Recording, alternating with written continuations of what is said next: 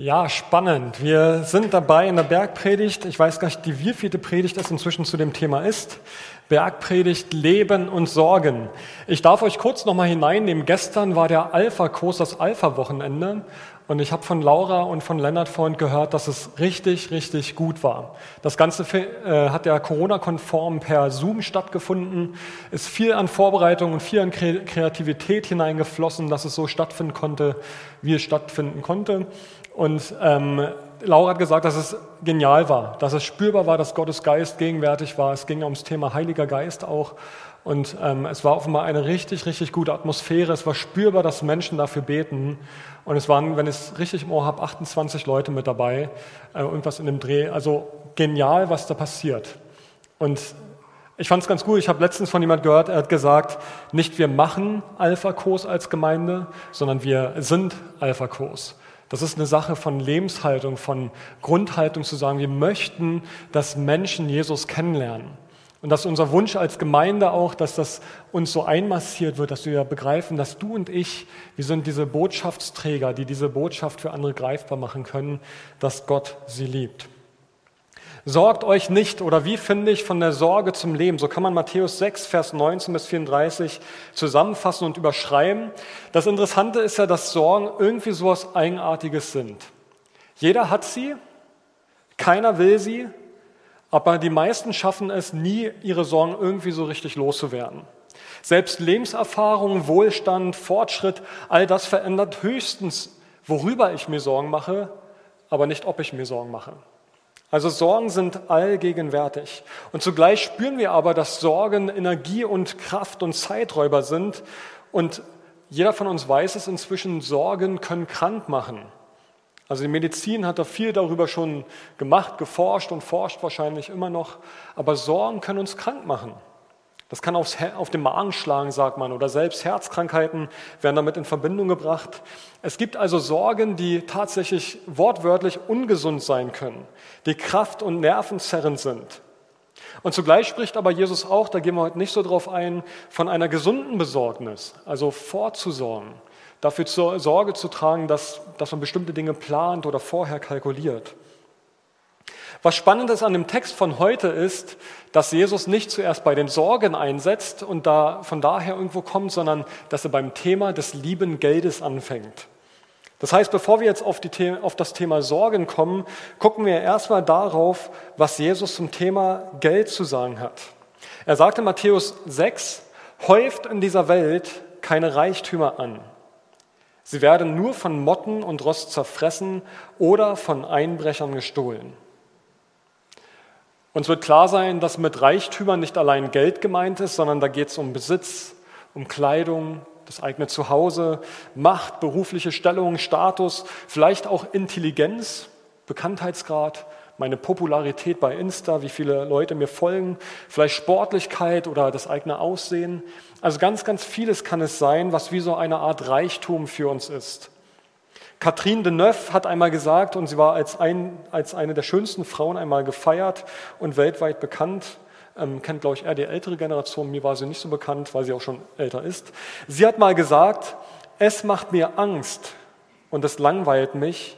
Es tut weh, jeden Tag in den Spiegel zu schauen und zu sehen, wie man älter wird.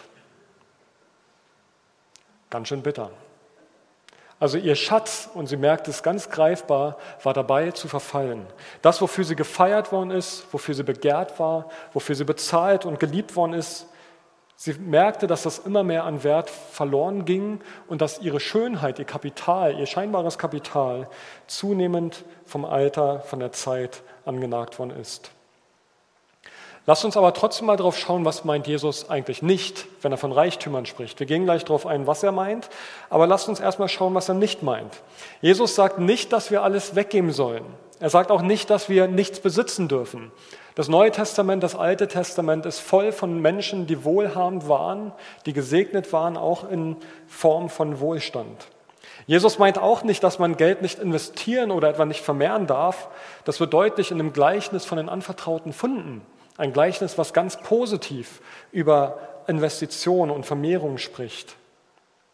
Jesus meint auch nicht, dass wir etwa nicht sparen oder vorsorgen dürfen, dass wir uns nicht Gedanken darüber machen dürfen, wie man später einmal lebt, wie man die eigenen Eltern mal versorgt oder wie man den eigenen Kindern vielleicht eine bessere oder leichtere Zukunft ermöglicht. Und Jesus meint auch nicht, dass Genuss verboten wäre. Also im Gegenteil, Jesus aß mit den Reichen. Er war derjenige, der sogar eine Hochzeit noch fröhlicher gemacht hat, der Wasser zu Wein verwandelt hat, der für Nachschub gesorgt hat. Man beschuldigte ihn sogar, Fresser und Säufer zu sein, also über die Maßen zu essen. Also Jesus meint offenbar auch nicht den Genuss, dass der verboten wäre. Was meint er aber dann? Jesus geht es weniger um den Wohlstand an sich, sondern um unser Herz und unsere Zuneigung. Das heißt, woran denken wir eigentlich zuerst, wenn unsere Gedanken im Leerlauf sind? Wenn du dich abends auf deine Couch fläzt oder in deine gemütliche Lieblingsecke, deine Gedanken im Leerlauf sind, wo gehen deine Gedanken hin? Was beschäftigt dich zuallererst? Also Jesus geht nicht aufs Geld in dem Sinne ein, sondern er geht auf unsere Liebe zum Geld ein, unsere Liebe zum Besitz, unsere Liebe zu gelten, etwas zu sein. Und Paulus sagt, es ist das Wurzel, die Wurzel allen Übels, 1. Timotheus 6, denn alles Böse erwächst aus der Habgier. Schon so mancher ist dir verfallen und, und ist dadurch sogar vom Glauben abgekommen. Also Jesus spricht über Geld, weil er deutlich machen möchte, wie sehr das Vertrauen auf Geld und Wohlstand uns betrügen wird. Nicht betrügen könnte, sondern betrügen wird. Die irdischen und die materiellen Dinge, die uns Sicherheit versprechen, führen in Wirklichkeit zu einer bleibenden Unsicherheit. George Harrison von den Beatles hat mal gesagt, für jede 100 Mark für die ganz Jungen hier, das ist der Vorgänger vom Euro, für jede 100 Mark, die man verdient, bekommt man Probleme im Wert von 100 Mark hinzu. Wenn irgendjemand Probleme loswerden möchte, ähm, könnt sie gerne mich werfen, beziehungsweise äh, wir haben eine Säule draußen stehen, ihr könnt da massenweise Probleme loswerden am Ende des Gottesdienstes. Ähm, Gerd, unser Finanzier, wird sich da drum kümmern und wir werden es gut investieren. Mein Schwager hat es letztens etwas spitz gesagt, der ist Pastor im ICF. Er hat gesagt, bevor er das ganze Geld für irgendwelches Plimbim ausgibt, gebt es lieber in die Gemeinde. Und wir finden einen guten Zweck, wo wir es für investieren können. Aber das nur als Seitgedanke. Das Entscheidende ist, was Jesus eigentlich beschreibt, wenn unser Herz an Geld, an Besitz, an Status hängt, dann sagt er Matthäus 6, denn wo dein Schatz ist, da ist auch dein Herz. Also mit den Schätzen, die wir uns im Himmel ansammeln sollen, damit ist nicht gemeint, dass wir uns irgendwie unsere Erlösung auf irgendeine Art und Weise verdienen könnten. Überhaupt gar nicht. Es geht darum, wenn du erlöst bist, wie gehst du mit dem um, was Gott dir anvertraut hat. Und es geht darum, ins Reich Gottes zu investieren. Was meint das, ins Reich Gottes zu investieren? Ich mache das mal ein bisschen plastisch. Im Kern meint es, ins Reich Gottes zu investieren, wenn du deine Zeit,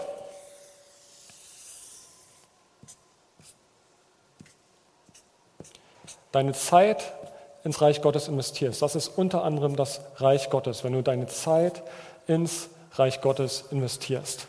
Deine 24 Stunden, wofür geht die Zeit drauf? Zum anderen ist gemeint, dass du deine Kraft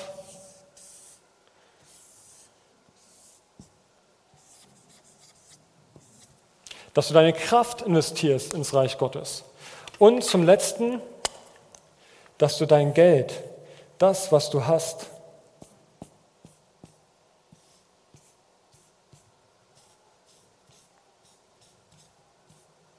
dass du das ins Reich Gottes investierst. Es nicht alles als deins zu betrachten, sondern darin etwas zu sehen, was Gott dir zur Verfügung stellt, was Gott dir gibt. Eigentlich gehört ja eigentlich alles Gott. Aber Gott ist so großzügig und gibt dir 90 Prozent von allem, ist für dich. Aber er sagt 10 Prozent investiere. Also Zeit, Energie und Geld. Investiere es ins Reich Gottes, in, in Menschen hinein. Darum geht es letztendlich. Während der Christenverfolgung in Rom unter Decius stürmte dieser Präfekt einen Gottesdienst und er sagte zu der versammelten Gemeinde, zeigt mir eure Schätze.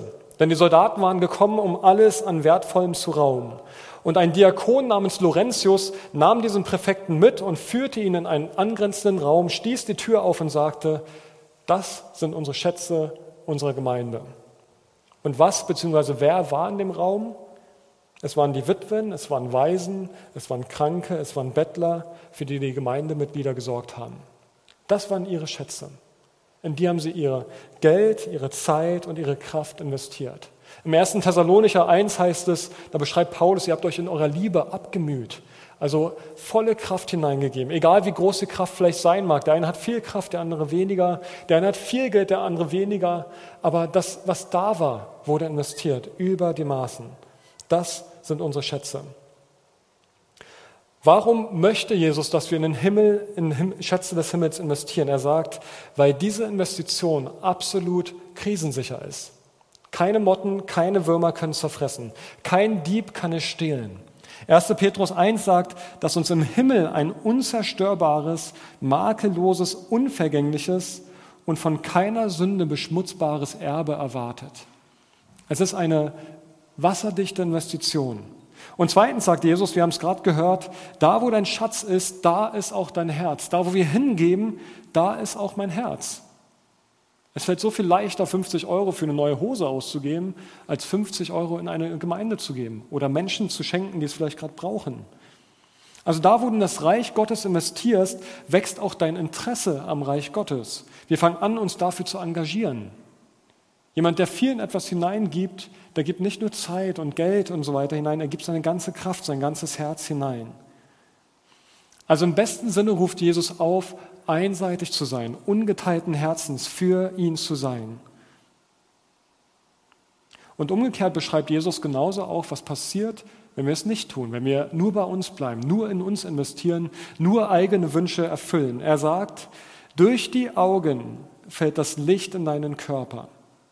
Wenn sie klar sehen, bist du ganz und gar vom Licht erfüllt.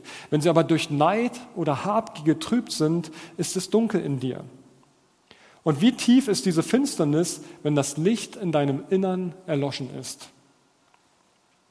Die Frage ist, worauf wir unseren Blick zuerst lenken. Auf Gott oder auf das Materielle? Auf mein Reich, was ich habe, was ich haben will, was ich haben könnte? Oder auf Gottes Reich, auf sein Anliegen, auf das, was ihm auf dem Herzen ist? Das heißt, wenn man es ganz runterbricht, dein und mein Herz wird unserem Blick folgen. Das, was du anschaust, wird Platz in deinem Herzen annehmen. Das, was du anschaust, womit du deine Zeit füllst, weckt in dir Begehrlichkeiten. Möchte mehr von dem, was du siehst. Ich mache gerade aktuell bei einem Fastenprogramm mit für Männer, was bis Ostern läuft. Und in der Vorbereitung zu diesem Fastending ähm, gab es einige Fragen, die so ein bisschen herausfiltern wollten, was wäre denn deine Herausforderung überhaupt zu fasten? Und ich habe für mich gemerkt, das habe mich dabei ertappt, dass meine Begeisterung für technische Geräte meine Aufmerksamkeit und meine Zeit ungesund bündelt. Weil je mehr ich mich damit beschäftigt habe, desto mehr entstehen Begehrlichkeiten, Wünsche, Szenarien, warum ich meine, dies oder jenes haben zu müssen. Und seitdem ich dieses Thema faste, das sind insgesamt 70 Tage, erlebe ich, wie nicht nur Zeit und Aufmerksamkeit frei wird, sondern auch meine Gedanken zu diesem Thema abnehmen, meine Begehrlichkeiten schrumpfen. Mein Herz folgt meinem Blick. Und die Zeit, die ich stattdessen frei bekomme, Zeit für was anderes oder für was Sinnvolleres frei bekomme, weckt dem, da geht mein Herz hinterher. Dein Herz folgt deinem Blick.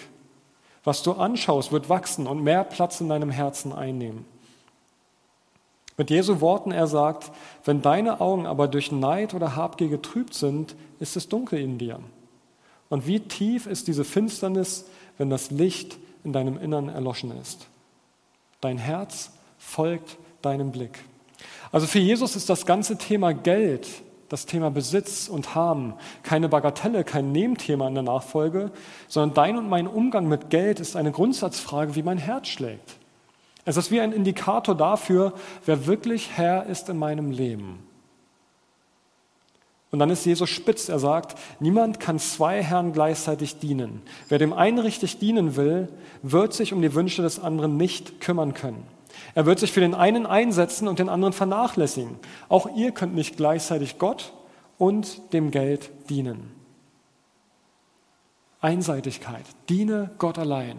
Und wie gesagt, es ist keine Abrede gegen Besitz, gegen Wohlstand, gegen jemand, der gut verdienen kann. Im Gegenteil, Gott setzt uns unterschiedlich im Leben auf Positionen ein. Es ist ein Segen, wenn der eine gut verdienen darf, aber dein Herz soll nicht dran hängen. Und jemand, der genauso vielleicht ganz wenig verdient, ganz viel rechnen muss, kann genauso sein Herz an dieses wenige hängen und dadurch in Versuchung geraten, sein ganzes Leben davon abhängig zu machen.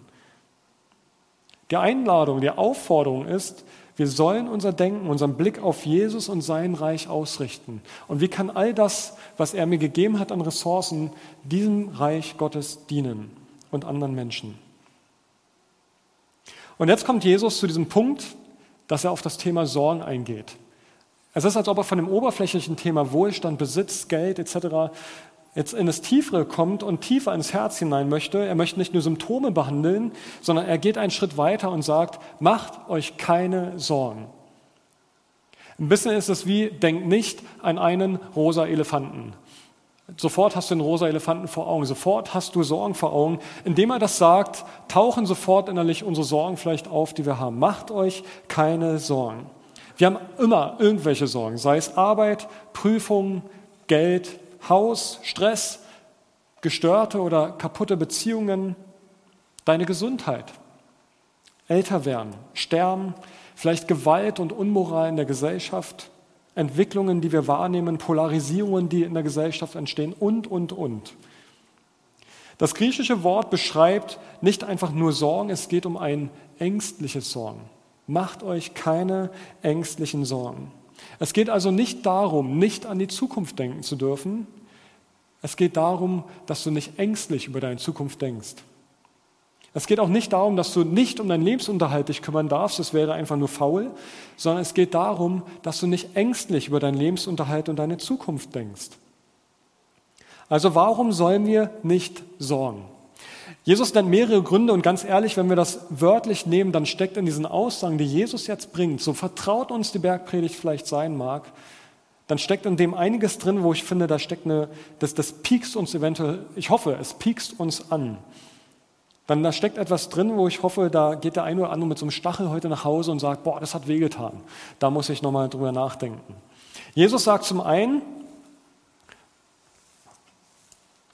ich mache es mal ein bisschen plastisch, er sagt zum einen, Sorgen ist unlogisch. Es ist unlogisch, sich Sorgen zu machen. Er sagt, seht euch die Vögel an. Sie säen nichts, sie ernten nichts und sammeln auch keine Vorräte. Euer Vater im Himmel versorgt sie. Meint ihr nicht, dass ihr ihm viel wichtiger seid? Sich ängstlich zu sorgen heißt nichts anderes, dass ich Gottes sorgendes Wesen für mich verleugne. Weil wir damit unterstellen, er wäre mehr an seinen Tieren, an seinem Zoo interessiert, als an seinen Kindern. Indem ich mich sorge, folge ich der Unlogik, dass ich glaube, Gott sind die Tiere und alles um die Tiere herum wichtiger als seine eigenen Kinder. Jesus fordert uns also auf, schau mal in die Tierwelt. Guck dir die Tiere an. Ich weiß nicht, wer Nester hat bei sich im Garten, die Faszination, wie die Vögel da ständig kommen mit vollen Schnäbeln, um ihre, um ihre Jungen zu füttern. Gott versorgt sie, wie viel mehr wird er um seine Kinder sorgen? Und er sagt, beobachtet es mal, schaut es euch an und denkt darüber nach, was es für euch bedeutet, die ihr viel, viel wertvoller in Gottes Augen seid. Sich zu sorgen, zweitens, ist Zeitverschwendung. Es geht so unglaublich viel Zeit drauf, wenn man sich sorgt. Jesus sagt, wenn ihr euch noch so viel sorgt, könnt ihr doch euer Leben um keinen Augenblick verlängern. Du kannst sorgen, so viel du willst. Du kannst durch Sorgen eher dein Leben verkürzen, weil du vielleicht dann irgendwie Magen- oder Herzschwierigkeiten kriegst. Aber Jesus sagt, ihr könnt durch Sorgen euer Leben keinen Deut verlängern. Sich ängstlich zu sorgen ist unproduktiv und sinnlos. Du kannst deinem Leben nichts hinzufügen. Umgekehrt heißt es, du bist in Gottes Hand. Gott hat dich ganz und gar im Blick. Und wenn dir Schlimmes widerfährt, dann hält er dich trotzdem in seiner Hand. Sorgen kann uns höchstens etwas vom Leben nehmen, aber es niemals verlängern. Winston Churchill hat mal gesagt, wenn ich auf all diese Sorgen zurückblicke, dann erinnert mich das an die Geschichte von dem alten Mann, der auf seinem Totenbett sagte, er habe in seinem Leben eine Menge Probleme gehabt und die meisten davon wären niemals eingetreten. Wie viele Sorgen, wie viele Probleme hast du in deinem Kopf als Szenario vor Augen, um die du dich sorgst und wo du Angst hast? Und du gehst davon aus, dass sie eintreffen, aber sie treffen vielleicht nie ein, weil du dich umsonst ängstlich sorgst. Jesus wird noch spitzer. Jesus sagt, Sorgen ist unchristlich. Harter Tobak. Er spricht mit den ganzen frommen Leuten und er sagt, es ist unchristlich. Er formuliert es anders. Er sagt, Matthäus 5, Vers 32, nur Menschen, die Gott nicht kennen, wortwörtlich steht da die Heiden, nur Menschen, die Gott nicht kennen, lassen sich von solchen Dingen bestimmen. Euer Vater im Himmel weiß doch genau, dass ihr dies alles braucht. Mir ist in der Vorbereitung sehr stark aufgefallen, dass, dass im Blick, wir, wir reden ja gern von dem Wort, wir laden euch ein oder ich lade dich ein. Ich lade dich zu Jesus ein. Ich lade dich ein, komm zu Jesus und fang ein Leben mit ihm an. Immer dieses Wort Einladung taucht da so im Neuen Testament nicht auf, außer beim Stichwort Gastfreundschaft vielleicht. Aber im Neuen Testament ist vielmehr die Aufforderung dazu da, keine Sorgen sich zu machen. Jesus weiß ganz genau, wie lebensbehindernd Sorgen und Ängste sein können. Und darum formuliert er es so spitz und sagt, nur Menschen, die Gott nicht kennen, machen sich solche Sorgen. Welche Dinge meint er? Er sagt, macht euch keine Sorgen und fragt nicht, werden wir genug zu essen haben? Und was werden wir trinken? Was sollen wir anziehen? Also die Fragen damals waren genauso existenziell, wie sie heute sind. Damals macht man sich Sorgen, ob es genug regnet für die Ernte oder werden die Menschen genug Geld haben, damit sie meine Waren kaufen können, damit wiederum ich mir Sachen kaufen kann von dem, was ich eingenommen habe. Essen, Trinken, Kleidung. Ähnlich gelagert sind unsere Fragen. Werde ich genug Geld am Ende des Monats haben? Werde ich nächstes Jahr noch Arbeit haben? Werde ich meine Verbindlichkeiten bedienen können, die da sind? Wie kommen wir, meine Kinder, meine Eltern, meine Mitarbeiter, meine Firma durch die Pandemie? Wo geht unsere Gesellschaft, unsere Welt hin? Wir leben in einer Situation, ich habe gestern den Film ähm, 100 Tage geguckt von Matthias Schweighöfer, da geht es darum, äh, 100 Dinge, 100 Dinge heißt er, und da geht es darum, dass er und sein Kollege 100 Tage lang ohne nichts leben. Also es geht mit einer Szene los, wo sie beide nackig in dem Zimmer aufwachen. Äh, das müssen wir jetzt zensieren an der Stelle. Aber sie wachen nackt in dem Zimmer auf und dürfen in diesen 100 Tagen jeden Tag sich ein Teil wieder zurückholen. Und dann fängt ja schon die große Frage im Winter an, was ist am ersten Tag das erste Teil, was ich wieder zurückhole. Aber es wird deutlich, und das ist im Abspann sehr interessant auch aufgegriffen, dass, dass es darum geht, dass unsere Generation über 10.000 Dinge ver, verfügt. Zehntausende. Vor 50, 60, vor 100 Jahren haben die Leute im Durchschnitt irgendwas unter 100 Teile gehabt. Also wir haben so un unglaublich viel. Und wenn wir uns fragen, woher kriege ich die Dinge, die, mit denen ich leben kann, von denen ich leben kann, dann tun wir das aus einer Situation heraus, dass wir eigentlich viel zu viel haben. Also, die berechtigten Fragen sind auf der einen Seite, wie kann ich leben? Und da sind berechtigte Sorgen dabei. Und sie können konstruktives Nachdenken auslösen. Wie kann ich am besten das Beste aus allem machen? Aber es gibt auch dieses Ungesunde, dieses Ängstliche, dieses destruktive Sorgen, was mich klein macht, was mich krank macht, was mich befürchten lässt, dass irgendwas eintreffen kann, was mich eine dunkle Zukunft fokussieren lässt, die gar nicht da ist. Und umgekehrt, das, was Jesus bejaht und auch für gut heißt, dieses gesunde, konstruktive Sorgen, was Innovationskraft weckt, Kreativität, die aus allem das Beste machen möchte und das Beste in allem auch sucht. William Barclay hat nochmal eine ähnliche Geschichte erzählt, wie wir sie eben gehört haben. Er erzählt die Geschichte von einem alten, kranken Arzt, der, trotz, der, der ins Bett gefesselt war und trotzdem für seine Heiterkeit bekannt war. Und da wird berichtet, dass sein Sohn das Elternhaus verlassen wollte und er gibt seinem Sohn folgenden Rat mit. Er sagt, sieh zu, dass du durchhältst und zwar als Gentleman und vergiss nie, dass die größten Schwierigkeiten, mit denen du fertig werden musst, jene sind, die nie eintreffen. Also die große Frage für mich heute Morgen an dich ist und wo Jesus hinein auffordert, was sind denn die Sorgen in deinem Leben, die dich lahmlegen, die dich blockieren, die dich ängstigen? Welche Sorgen sind es? Es gibt einen weiteren Punkt, sich zu sorgen ist, ihr könnt es euch denken, unnötig. Sich zu sorgen ist unnötig. Jesus setzt wieder fort, er sagt, setzt euch zuerst für Gottes Reich ein und dafür, dass sein Wille geschieht. Dann wird er euch mit allem anderen versorgen. Euer Vater im Himmel weiß doch genau, dass ihr dies alles braucht. Gott verspricht uns, dass er für uns sorgen wird, wenn wir unsere Prioritäten klären. Also falls du das gerade innerlich vielleicht abwehrst für dich und sagst, ich kann das so nicht zu mir nehmen, ich sehe mein Leben gerade in einer ganz anderen Situation, ich spreche sie gerne nochmal persönlich zu. Gott verspricht ihr, dir, dass er für dich sorgen wird, wenn du deine Prioritäten ordnest. Setzt euch zuerst für Gottes Reich ein und dafür, dass sein Wille geschieht, dann wird er euch mit allem anderen versorgen. Wie kann ich aufhören, mir Sorgen zu machen, ist ja die konkrete Frage. Wie kann ich denn von meinen Sorgen wegkommen? Wie kann das jetzt aussehen? Wie kann Reich Gottes an erster Stelle sitzen, stehen? Jesus geht es hier nicht darum, dass wir unsere Prioritäten und Ambitionen einfach nur vergessen machen oder versuchen zu verdrängen, sondern er möchte, dass innerlich eine Freiheit entsteht, wo wir eine Liebe zu seinen Prioritäten und zu seinen Ambitionen entwickeln. Also nicht aus dem Leben zurückziehen, sondern ganz im Gegenteil Verantwortung übernehmen und den Benachteiligten, den Vergessenen, den Einsamen, den Hilfsbedürftigen zu sehen. Auf deiner Arbeit, in deiner Schule, deiner Ausbildung, dein Nachbar. Wir sind von jemandem, die Worte im Ohr, die mir letztens gesagt hat, jemand aus der Gemeinde, die letztens gesagt hat, ich spüre, dass mich Gott in meine Nachbarschaft stellt. Wo stellt Gott dich hin? Wo spürst du Gottes Ruf? Ich möchte dich einladen, das zu fragen. Jesus, wo stellst du mich hin? Wo habe ich die Gelegenheit, den Auftrag, Reich Gottes mitzugestalten und aufs Reich Gottes hinzuweisen? Also sich rufen zu lassen, von Gott rufen zu lassen in die innere oder äußere Not der Menschen um dich herum. Nochmal zu der Frage, wie kann ich aufhören, mir Sorgen zu machen? Ihr habt alle sicherlich vor Augen, dass letztes Jahr im Libanon diese unglaublich große Explosion war. Im August letzten Jahres war das und mit einer riesigen Druckwelle, die die halbe Stadt zerstört hat und fast 200 Menschen das Leben gekostet hat.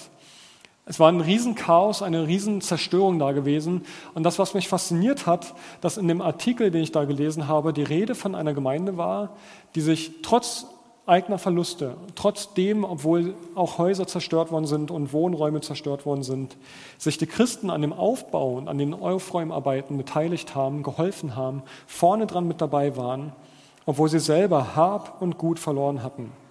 Und eigentlich hätten sie genug bei sich selber zu tun gehabt. Aber wo waren sie? Sie waren bei den Leuten da draußen, die Hilfe brauchten. Dieses Wegschauen von sich selber, dieses Abspüren, wo kann ich jetzt parat sein? Wo kann ich diese christliche Nächstenliebe, wo kann ich das gerade jetzt konkret nehmen? Diese Denkart, dieses Wegschauen von den eigenen Sorgen, das Anbefehlen der eigenen Sorgen in Gottes Hand, das macht unseren Blick frei für die Not und die Sorgen anderer. Am Ende geht es wieder genau darum, wie kannst du deine Zeit, wie kannst du deine Kraft und wie kannst du dein Geld investieren damit du anderen Menschen damit dienst, anderen Menschen etwas von der Liebe Gottes sichtbar und erlebbar machst. Das Thema Sorgen loslassen ist im Endeffekt wie ein Schritt aufs Wasser. Und wir haben alle, die meisten von uns werden die Geschichte von Petrus vor Augen haben, wie er aufs Wasser geht und dann im nächsten Moment einsinkt. Es ist wie ein Schritt aufs Wasser, zu sagen, Herr, ich wage es. Etwas im Vertrauen zu wagen auf Jesus hin und zu sagen, ich lege mal meine eigenen Erfahrungswerte beiseite weil meine Erfahrung mir vielleicht lehrt, wenn ich mich nicht sorge, wenn ich mich nicht kümmere, kümmert sich keiner. Ich schieb's beiseite und sage, Herr, ich vertraue deinem Wort. Ich gebe dir den ersten Platz. Und neben dem, dass es ein Wagnis ist, ist es eine Entscheidung. Diese Entscheidung, dem zu folgen, was Jesus, wozu Jesus auffordert, macht euch keine Sorgen. In Philippa 4, Vers 6 heißt es, macht euch um nichts Sorgen, Wendet euch vielmehr in jeder Lage mit Bitten und Flehen und voll Dankbarkeit an Gott und bringt eure Anliegen vor ihn. Ich bete mit uns. Vater, ich danke, dass du, dass du größer bist und ich danke dir, dass du uns einlädst, aus der eigenen Erfahrungsdenke heraus auszusteigen und uns auch aufforderst, ja nicht nur bei unseren Erfahrungen stehen zu bleiben, sondern uns auf dein Wort zu verlassen. Dir zu vertrauen, Jesus, Vertrauen auszusprechen, dir gegenüber zu sagen, ich wage es, ich vertraue dir, weil ich glaube, dass dein Wort wahr ist. Herr, du kennst jetzt den Einzelnen von uns, wo er gerade steht und ich bete, dass, dass das andocken darf, Herr, dass du uns ansprichst, dass du jeden Einzelnen ansprichst. Herr, wir wollen unsere Sorgen dir hinlegen. Und wir bitten dich, hilf du uns dabei. Hilf du uns, dass diese Entscheidung etwas sein darf, die, die in unser Herz fällt und die greif, greifbar wird in der Art, wie wir leben und denken. Herr, in deinem Namen. Amen.